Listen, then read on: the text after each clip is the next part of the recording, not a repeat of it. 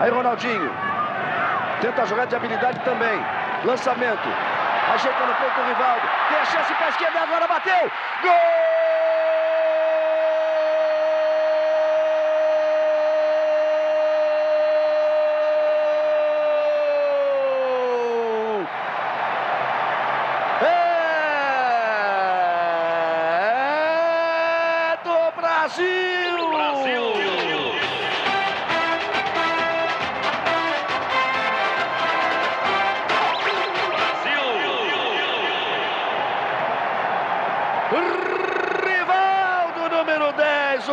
Individualidade na sorte que a bola bateu no pé do zagueiro.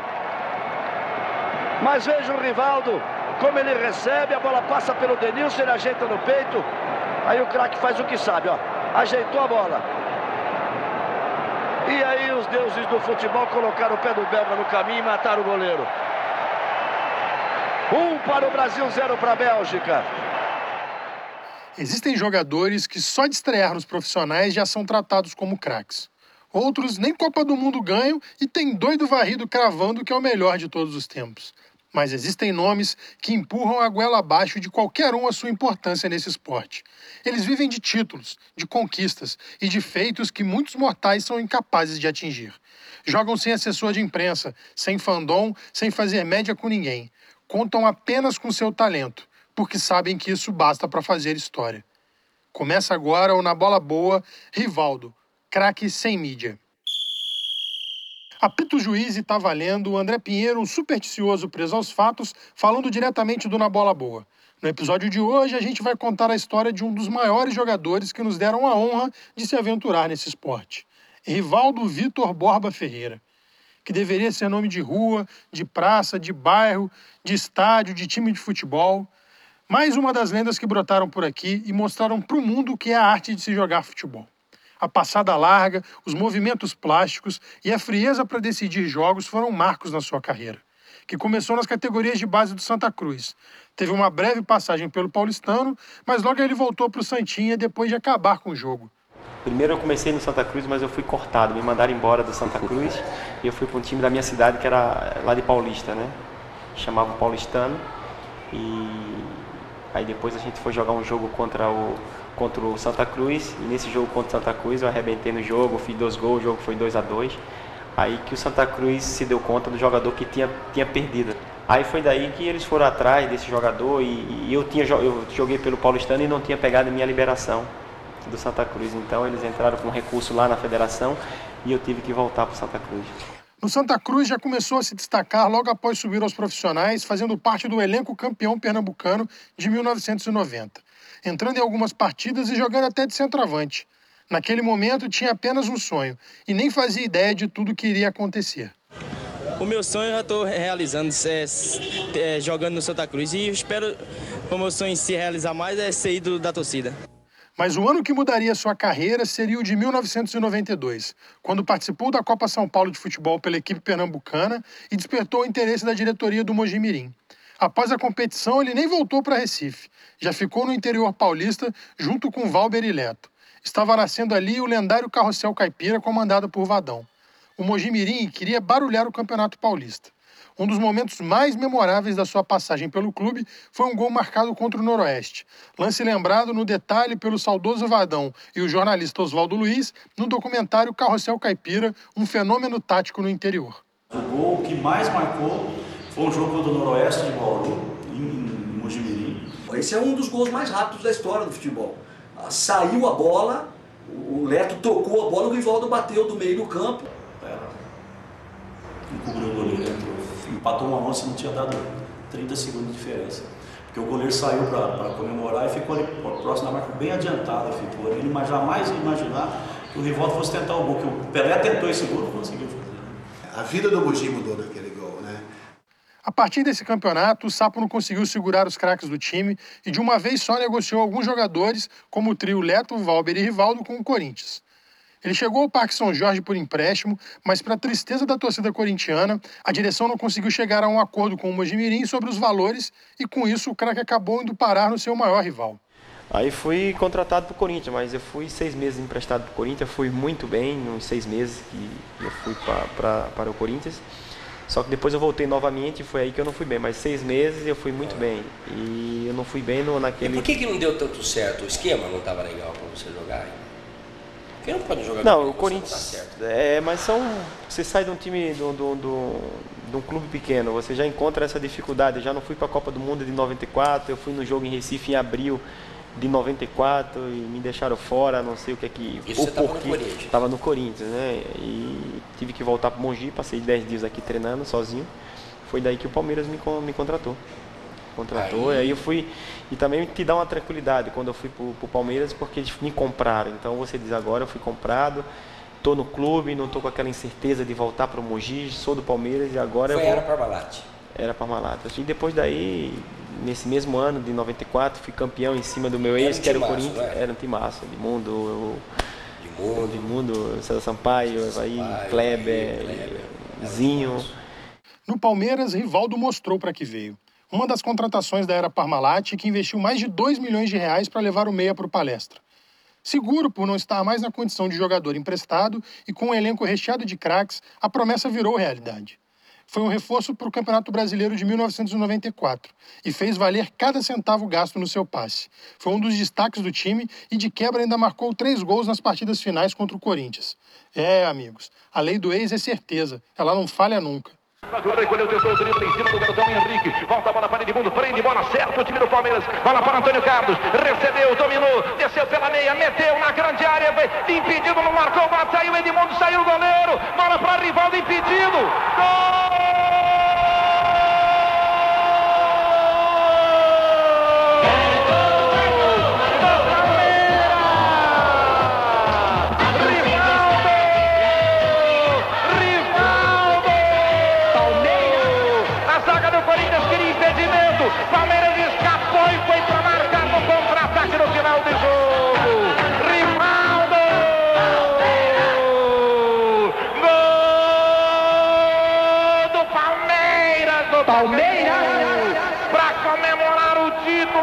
Campeão brasileiro. Palmeiras marca. No final, no contra-ataque fulminante de mundo levou. Tocou e Rivaldo marcou. A zaga do Corinthians queria impedimento. Rivaldo marca. Palmeiras 1, um, Corinthians 1. Um, Palmeiras no jogo no. O sucesso no Brasileirão de 94 e no Campeonato Paulista de 1996, aquele lendário do ataque de mais de 100 gols do time do Palmeiras fizeram com que os gringos viessem buscá-lo.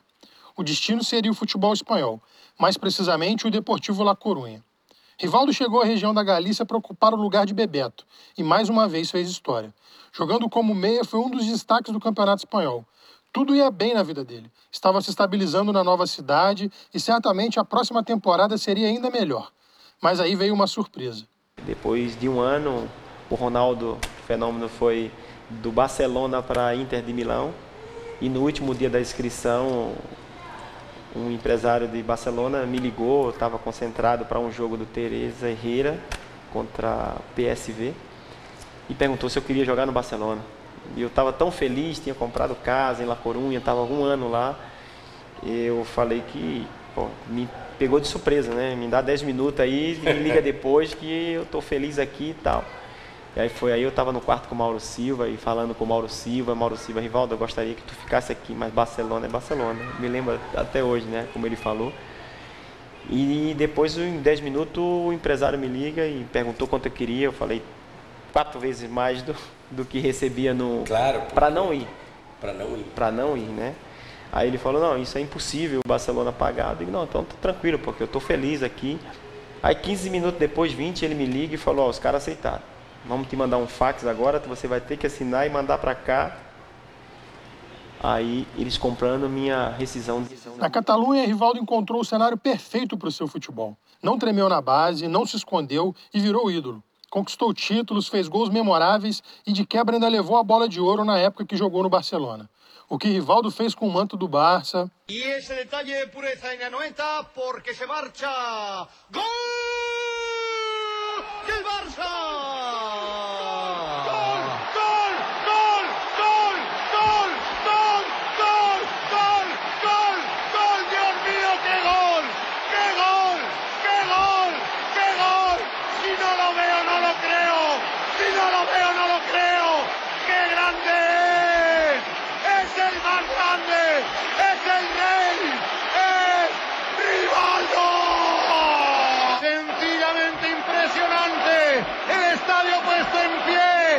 Se não lo veio, eu não lo creio.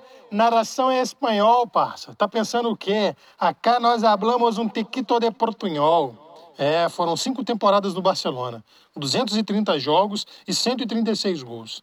Jogo sim, jogo não, o meia Rivaldo guardava o seu. De fora da área, de bicicleta, batendo colocado, gols, gols e mais gols. E tudo ia bem até que a diretoria do clube catalão resolveu trazer de volta o treinador holandês Luiz Van Gaal, que, digamos assim, não era o melhor amigo de Rivaldo no esporte. Entre outras demonstrações de afeto, rolou essa aqui que ele contou para o jornalista Benjamin Bach. Aí foi aí que no outro dia, antes cheguei cedo no treino e falei pro Mourinho, Mourinho, depois que o, o mister, depois que o treinador falar pro grupo, e eu quero a palavra que eu quero falar só duas, três coisinhas para ele só. Aí Mourinho, ok e tal. Na sala, Maurinho falou para ele, depois que ele falou com o grupo, tudo, do jogo, deu os parabéns, do tal. E ele falou, o Rivaldo agora quer falar pro grupo alguma coisa, tudo tal. Rivaldo, eu falei, professor, é rápido que eu quero falar, eu só quero dizer que a partir de hoje eu não jogo mais pelo lado esquerdo.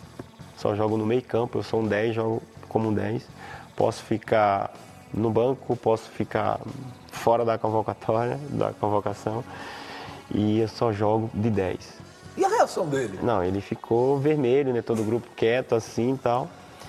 Mas ele me manteve um ou dois jogos, fiquei fora, não fui. Fiquei fora, o time viajou, eu não viajei. Teve outro jogo que eu fiquei no banco. Teve um jogo em Celta, que eu fiquei no banco, ele me colocou, fiz o entrei, fiz gol, me colocou no banco. De dois a três jogos ele me, me segurou, né? E aí, depois de um, uns 15 dias assim, a gente ia jogar de Copa do Rei com um time pequeno, de terceira divisão, lá, e ele deu folga para todos os jogadores, Figo, Guardiola, Luiz Henrique, Kluivert, todos os jogadores que é, titular, e me colocou nesse, nesse jogo, né? Só que antes o Mourinho chegou para mim e, e, falou, Rivaldo, ele vai te colocar de 10, porque ele vai ver se tu joga de 10 mesmo.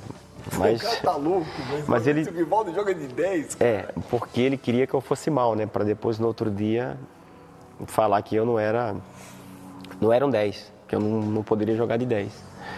Aí, por sorte, o Mourinho me, me ajudou e me falou isso, né? Porque senão eu ia jogar do meu jeito, então é, ele me colocou de 10 e eu tive o maior cuidado para jogar bem. Não digo, não posso falhar, não posso errar passe, fiz tudo certinho para que não falasse. Mas se, se Mourinho, Mourinho não tivesse falado comigo, com certeza um 10 tem que fazer algo diferente. Eu ia inventar algumas coisas e poderia não, naquele jogo não, não acertar e no outro dia ele, ele falar mal de mim, né? Mas nesse dia saiu tudo certo porque agradeço ao Mourinho por ter me falado antes. Né?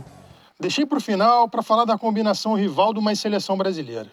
Nunca sentiu o peso da maior camisa do mundo. Fez gols e ganhou títulos. Começou com uma Copa das Confederações em 1997, depois veio a Copa América de 1999 e por último o Penta em 2002. Por falar em Copa do Mundo, o cara entende bem o que é jogar essa competição. Em 98, apesar do fiasco da final, ele jogou demais, com destaque para o que ele fez nas quartas de final contra a Dinamarca, virando o jogo duas vezes para o Brasil e salvando o Roberto Carlos, que inventou de tirar uma bola com uma bicicleta. Escutem agora, na voz da lenda José Carlos Araújo, mais esse golaço de Rivaldo. Vai lá, vai queimar, botou, tirou rasteiro, entrou! Golão,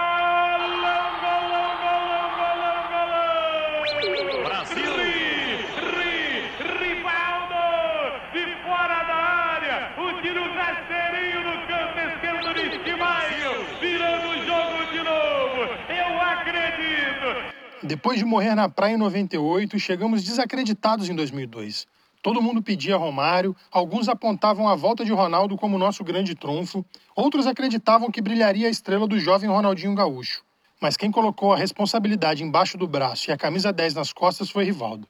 Na primeira fase fez gol em todos os jogos. Aí vieram as oitavas contra a Bélgica e Rivaldo abriu o placar. Nas quartas contra a Inglaterra, quem empatou o jogo ainda no primeiro tempo foi ele. Ronaldinho Gaúcho, partiu Rivaldo, ainda ele, fez a fita, botou na frente, tocou para Rivaldo, perna esquerda, bateu, gol! Brasil! Rivaldo, quinto dele na Copa do Mundo, artilheiro junto com o Ronaldinho. Sobre a grande final, nem precisamos falar nada. Os gols foram do Ronaldo, mas a participação de Rivaldo neles foi crucial. Primeiro com o chute que o Can achou que ia abraçar e soltou nos pés do fenômeno. Depois, quando sai da bola com uma assistência sem nem encostar nela. O não passe para gol mais bonito da história do futebol. E vem Brasil, vem com Cleverson, tocou para Rivaldo, para Ronaldo, entrou, bateu, é gol!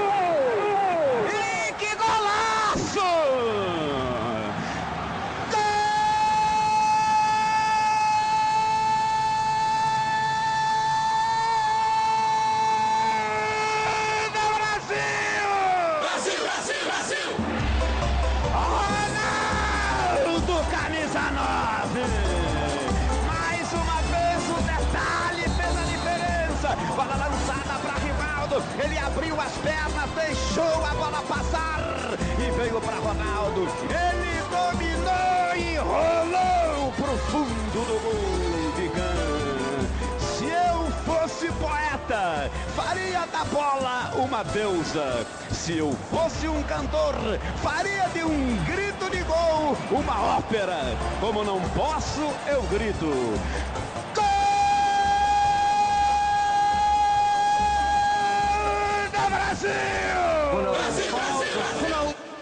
Craque sem mídia é assim. Dá show com a bola nos pés, não com o microfone ou fazendo um comercial para a TV. Rivaldo foi um dos maiores de todos os tempos. Tá na história. E história, amigos, não se apaga. Afinal, tudo se resume na resposta que qualquer um que se diz jogador, profissional ou não, tem que dar naquele célebre questionamento popular. E aí, jogou com quem? Jogou aonde? Eu apareço pouco, né? Na mídia, né? Eu não tô sempre aqui falando, não tô colocando a minha cara, entendeu? Só que é uma coisa que eu nunca me preocupei na minha vida, nunca me preocupei. Eu, o meu trabalho sempre foi dentro de campo. Quem foi o 10 que fez mais gol depois do Pelé? Rivaldo. Rivaldo foi o único 10 que fez oito gols em Copa do Mundo. Mas quando eu quero saber quem eu fui, eu vou na minha sala de troféu, e vejo o que eu fiz pelo futebol. Eu sou privilegiado de ter jogado na seleção brasileira, eu sou privilegiado de ter feito o que eu fiz. Eu sei o nível que eu cheguei no futebol e eu dei a vida. Eu procurei, eu trouxe um título importante para o Brasil no momento difícil que estava o Brasil e uma alegria enorme. Aí não tem preço. Não tem preço.